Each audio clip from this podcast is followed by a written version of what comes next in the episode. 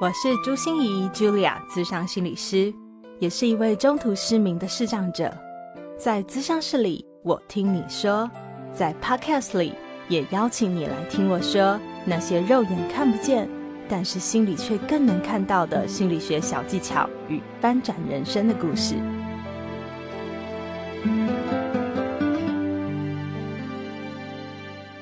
Hello，亲爱的朋友，你好吗？我是朱心怡，Julia，智商心理师，欢迎收听朱心怡说心里话。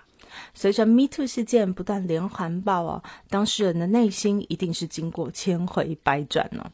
但是，我想，不论你是不是事件中的主角，我都感受到这个社会上好像充斥了很多慌张，很多嗯人人自危的这种感觉，这种气氛在蔓延着。不知道你会不会也有感受到呢？有些人惊恐的是哦，这些事情啊，怎么映照出了这么可怕的事实？这个世界还到底还有谁能够相信啊？原来我们看见的都不是事实嘛。但是也有另外一种声音哦，不只是惊恐，还是好害怕、好担心。就是嗯，我身处的都是女性的职场环境，诶，我会不会无意间说了什么话呀，或做了什么样的举动啊，就被告啊？嗯，或者是说，因为现在天气热嘛，他们都穿没有袖子的衣服或很短的裙子或裤子。那如果不小心我跟他们有一点肢体接触啊，会不会有什么事发生呢？然后还有人说，现在这个社会啊，就是你们女生说了算嘛。但是根本如果没有这种事啊，我真的是跳到黄河也洗不清了。我的清白到底有谁会管我啊？这次的迷途事件哦，的确让这个社会更进步、更提升，更多议题被好好关注，但是也不可避免了，造成了一些人心的惶惶不安。我们要如何安放自己呢？又要如何与这些不确定的人际规则共处呢？这一集，我们继续邀请目前任职于佳慧心理咨商文教基金会、毛虫艺术心理咨商所的胡丹玉阿丹心理师来好好跟我们聊聊吧。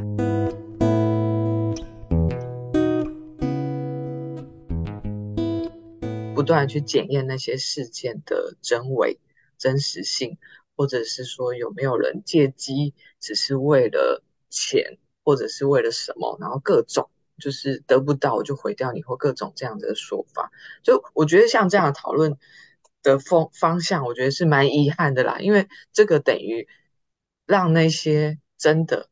需要这一股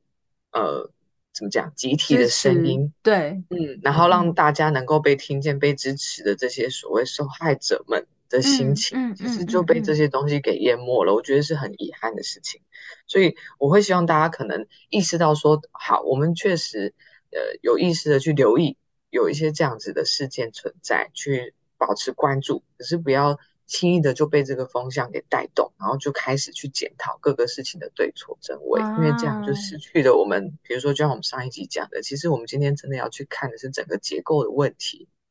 而不是再去检讨一个事情一个事情找战犯猎物这样，嗯嗯嗯，所以好像是那些烟雾弹就会模糊了主轴，就是当我们太去想的是说，哎，他这样讲有什么目的？为什么他要讲攻击？他说的是事实吗？当然，我们也需要去检视，好，因为的确很多人在这个过程中可能被泼了莫名的脏水，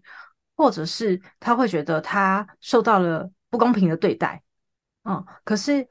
阿丹提醒我们的是，我们不要只是沉沦，或者是不要因为风向带成这个样子，所以我们就开始一昧的想这件事。但是更重要的是，那个 Me Too 本来的那些声音才是最宝贵的，对不对？对，就是那个那个声音好不容易能够被听到，嗯，然后出现在台湾，我觉得是重要的。那至于刚刚讲到说。嗯，就是大家开始害怕说，哇，我深陷在女生的群体里面呐，或者是现在好像都女生说了算呐，这些东西，我觉得，我这当然可以去理解大家的不知所措跟那个焦虑，可是我也希望大家可以停下来，稍微去留意，也去想想，就是这个一直以来，那个我们过去可以这么舒适安然的觉得说，啊，好像。呃，不会担心冒犯谁。其实那是某种程度，我们就像我们前面讲父权的这个价值观里，交通规则已经太久了。对，已经已经给就是至少大部分符合主流的男性群体很足够的空间去拥有那个舒适感。就像我们做捷运，我们脚可以打开开，可是有些不喜欢那个身体被碰触的女孩子，她就必须要自己缩到角落去。可是男全男生完全不需要去意识说，哎，我需要去把自己收敛起来，然后避免碰到别人，因为好像那是一个理所当然。我长久以来我就可以这样，对，就就至少拿我自己的例子来说，好，我成长的家族里面跟我年纪相近的都是，呃，比如说表哥啊、堂哥啊、表弟、堂弟都是男孩子。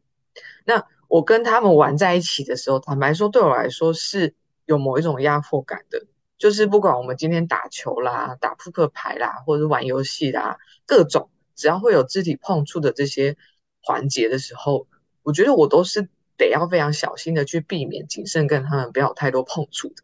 可是他们需不需要留意这件事？不用哎，就是一直以来好像理所当然的这个长久的几千年哦的脉络里面，好像在。某部分，至少大部分男性群体里面，他们可以比较自由，比较有空间。那现在这个所谓的要更小心、要更谨慎，会担心触犯到女性的，我觉得这个只是一种很正常，社会在进步的一个阵痛期。我们在转换，我们在想办法让这个空间可以调配的更平衡一些，让那些长久以来一直得要去忍受说大家的眼光。我就是走在路上，怕别人怎么检视我，怎么穿着，我的穿着会不会太过暴露或太过怎么样的女生们，给他们更多的空间，是让男生多一些意识去留意到这件事情，然后那个余欲也可以，或者是那个自由感，可以慢慢的流动到女生这边来。嗯嗯。所以本来那个交通规则被建立好好的，虽然越来越多人不舒服，越来越多人感觉那个状况实在是很不好，可是没有人说出来。但是这次的 Me Too 的声音，这些在台湾出现的很宝贵的声音，就开始松动了这些东西。这个规则未必是真的规则，或者未必是我们想要遵从的规则。那规则是什么呢？还没有被建立好。所以在这个还没有被建立好的过程中，这尤其是。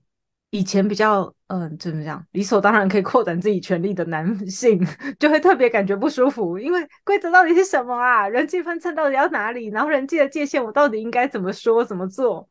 还没有被建立好，是吗？就是在新的东西出现，或者是所谓的新规则，它到底有没有必要出现？我也还在想，因为其实那好像又是另外一种又过于简化的的的流动，但是。就是如果拿一个例子来说，就是比如说我们今天长久以来，我们可能都是开那种大货车、连接车，嗯，那就是我们如果把比较有强势或支配方的呃主流男性群体放在里面，那女性她可能就是像是骑骑自行车的骑士好了。那如果讲刚刚讲交通规则，我们在路上的交通安全，当然骑士是要非常小心，可是其实。连接车或大货车的驾驶，他是被安全的包覆在这个车子里面。那是不是可以再更多一点的去谨慎一些的去留意到，比如说路上的行人或骑士的安全？那这样悲剧才比较更能够避免的发生，而不是说我们一直要自行车跟行人小心大货车，然后大货车他们就 畅行无阻。那其实。那个避免悲剧发生的这个，简单来讲，CP 值其实有点低。嗯嗯，那那我们如果可以在更意识到说啊，我拥有这个余裕，然后我其实是安全的，那我更多一点的去注意，或者是就像刚刚讲那种我不知道该怎么办啊，那就是一个很好的契机，我们可以开始去想、去思考、去留意这些我们一直以来觉得好像理所当然的规则，有没有真的让某一些人其实是。很辛苦、很吃力，甚至有点痛苦的、勉强的，然后给他们一些空间去表达他们自己，然后有空间去移动，而不是要时时刻刻的警惕他冒犯到谁这样。嗯，所以我觉得阿丹你形容的这个画面哦，很很好，就是感觉那一把尺不是在于交通规则到底怎么定，因为大家都知道法律是最后一道防线。就是当有东西需要定出规则的时候，他一定会照顾某一些人，一定会有一些人也可能不被照顾，或是他的权益可能也不是这个样子。要大家全部百百分之百的都要遵守一套 SOP，好像也困难。所以真正的 SOP 应该是在自己心里，对吗？那个是什么样的？建立一个自己怎么样的态度吗？或者是建立一个自己一个什么样的价值观？你觉得才是在我们现在这个多元性别里面，我们能够嗯更好的去尊重自己、尊重别人，然后也不会过度紧张，然后但是又嗯又又感觉有安全感。我觉得这好难哦。嗯，对对，这确实。很难，而但是这个问题好像又又蛮像我们智商在做的事情。对，那这个确这个会让我想到，我可以分享一下我弟弟的例子，因为我我我说过嘛，我的家庭是就是超级父权社会的缩影。然后我觉得我弟弟其实从小就在这个教育下长大，但他跟我不一样，因为我是持续的在冲撞跟反叛，但是他就是持续在服从、接受或者是。吸收内化这些架构跟规范，然后我觉得他长大到现在，就是遇到最大的困难，就真的是在跟女生的互动。因为其实，在在在我我们家人的心里面，一直有一个想法，就是呃，只要有人肯认识他，或者是跟他接触，他这么听话，他这么个性这么好的一个善良的孩子，就是。他可以不需要会太多事情啊，就是到时候结婚的老婆再帮他做，老婆再教他就好了，或是老婆可以为他打点一切，就是就是这个这个言论听起来有点荒谬哦。就是简单来说，简单来说就是好像我爸也好，甚至我我妈当然后来有被我说服，但是简单来说，他们一直以来都会觉得，对我弟弟来说，呃，这样一个男孩子要结婚不困难啊，只要有。有人愿意介绍人到他面前，然后他们结婚了之后，他不会的这些事情，自然有人可以帮他做啊，可以教会他。然后这就是一个好典型的，就是你只要就是享受你的这个。就是空间跟余裕，然后你让另外一个人服务你来帮忙你，然后打点家里，这个多么传统的一个期待，就一直放在他身上。然后，我真的觉得你们家会觉得结婚是万能的。我记得上集的时候你还谈到说，你 说嫁个好男人有没有，你的一生就解决了。现在你弟弟也是嫁个好女人，呃，娶个好女人，然后一生就解决了。对对对，就是就是我们家确实太。太传统了，就是结婚很万能，然后只要有个好太太有好先生。可是那个好太好先生实在是太传统了，所以，但我弟弟就又又不是说有办法做到像，好像我爸那种很典型的大男人，很独裁。他真的是在家里他说了算。即便我妈其实蛮强势，也蛮有主见，可是基本上他们只要一吵，吵到最后，最后我妈还是妥协的那一方。然后我弟做不到这么强势的地步，然后他也没有这个能力去认识。新的朋友，然后等到我们真的介绍了一些人在他面前，他真的聊不下去，他不知道怎么办，他超想躲起来，然后他就是还打从心里觉得他一辈子还是一个人算了，因为他完全做不到我们家要他的那个样子，然后他也不可能就是躺着什么都不做，就真的有个老婆来到他面前。我我一直觉得这个很很荒谬了，但是但是确实。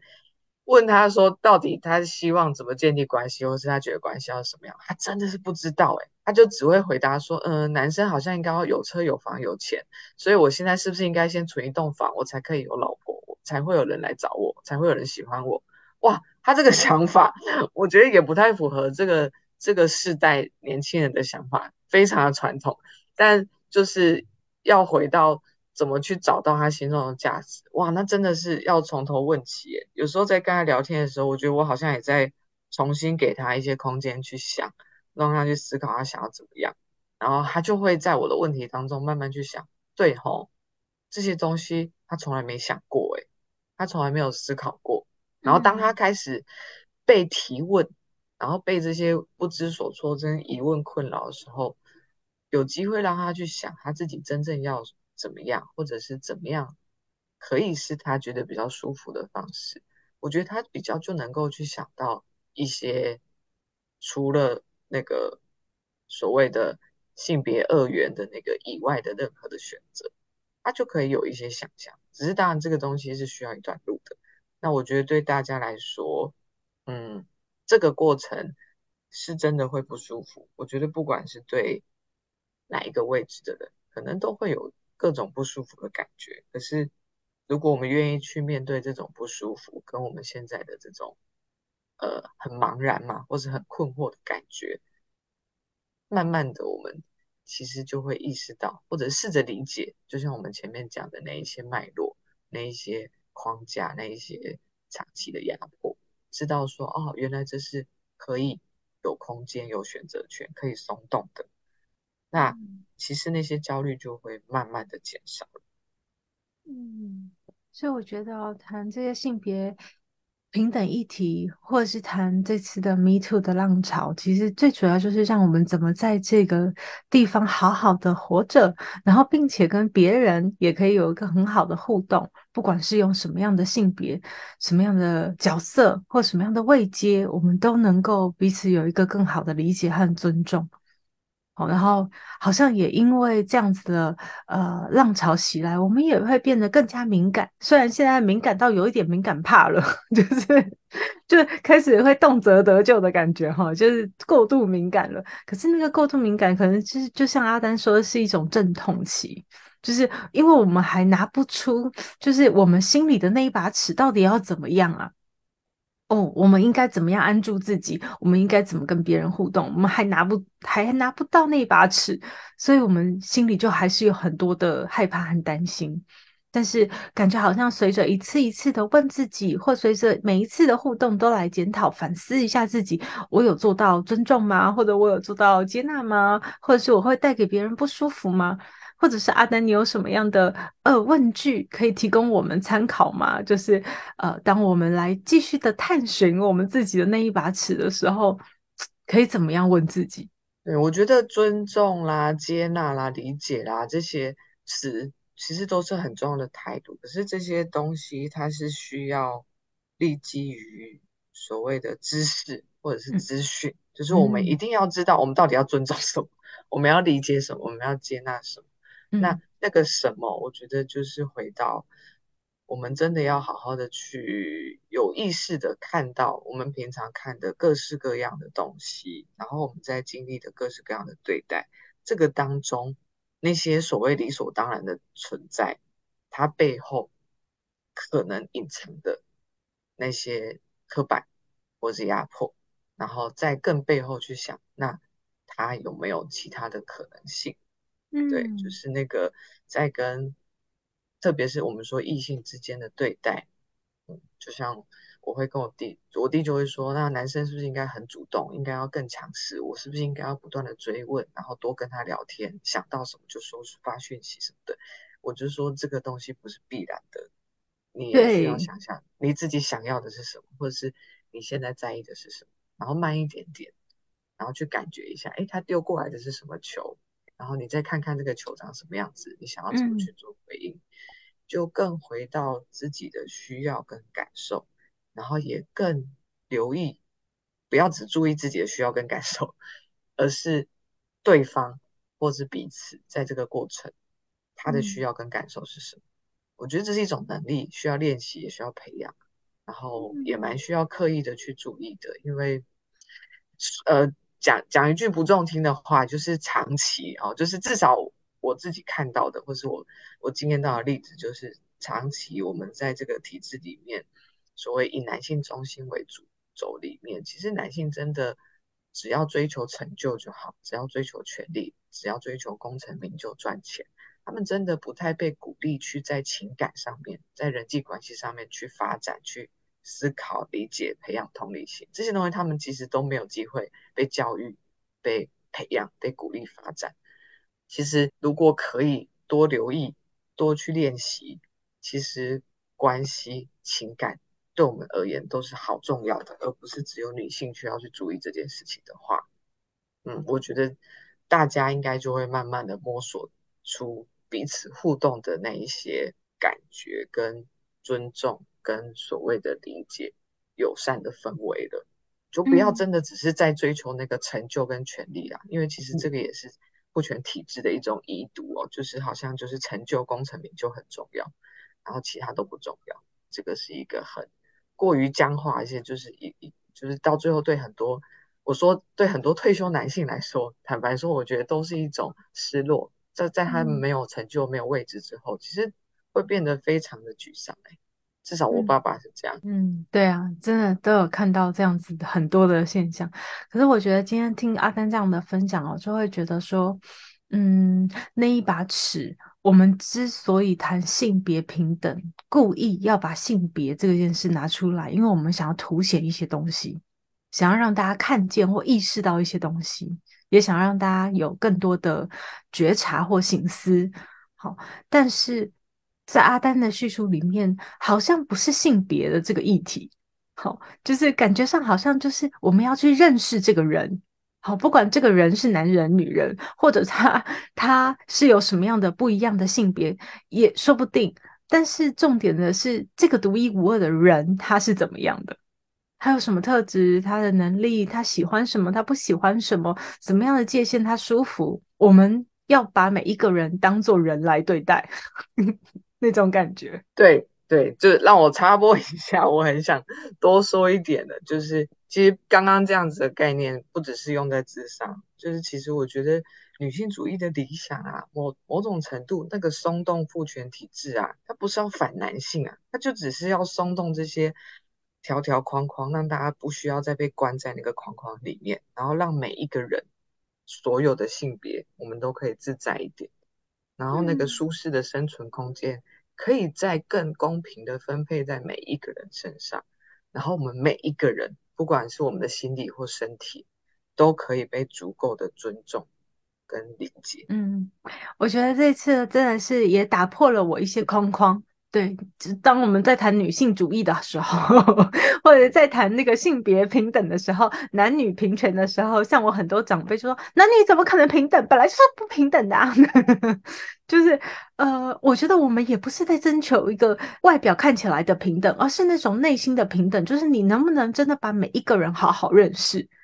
好把每一个人好好对待，而不是因为他是男生就贴上什么标签，或是女生他就应该要是怎么样。那是尊重更多的多元性的发展，看我们的选择权。好啊，节目最后，阿丹有没有什么话还想跟我们说？想说的实在是太多了，但是 就是确实，如果再一直说下去，会变得好像方向都散掉了，这样很难聚焦。但就是我也蛮感谢有这个机会，可以去把这些一直以来我的观察跟想法做个思考。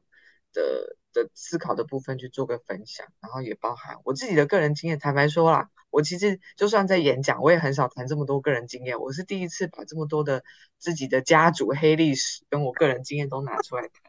那你不会有生命安全的问题吧？不会不会不会，我觉得这个这个他们都已经现在都已经我们都和解了。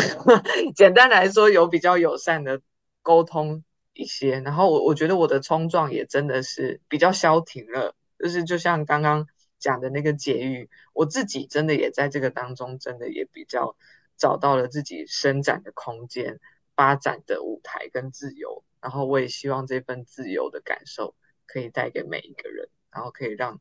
所有人都可以被当成独特的个体去对待。真的谢谢阿丹。所以，如果我们想找你讨论更多有关于性别平等啊、女性主义的议题啊，或者是我们想找你做咨商，我们应该怎么去找你呢？我有在两个机构合作，然后目前有一个是在台北市南京复兴站附近的佳慧心理咨商文教基金会，啊另外一个是在大安站附近的毛虫艺术心理咨商所。啊，有机会到这边都会接触到我，或者是我所内的其他同事伙伴们。好哇，我们也都会把这些资讯放在我们的节目资讯栏中。这一次就非常感谢阿丹，也谢谢所有的朋友。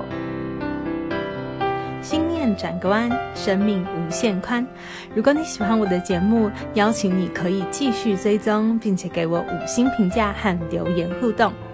如果你也感受到我们团队的用心，可以使用自由赞助的功能，给予我们实质的鼓励哦。咨商需求、合作邀约，或想要了解更多心理学的知识与故事，节目说明栏中都有我更多完整的资讯哦。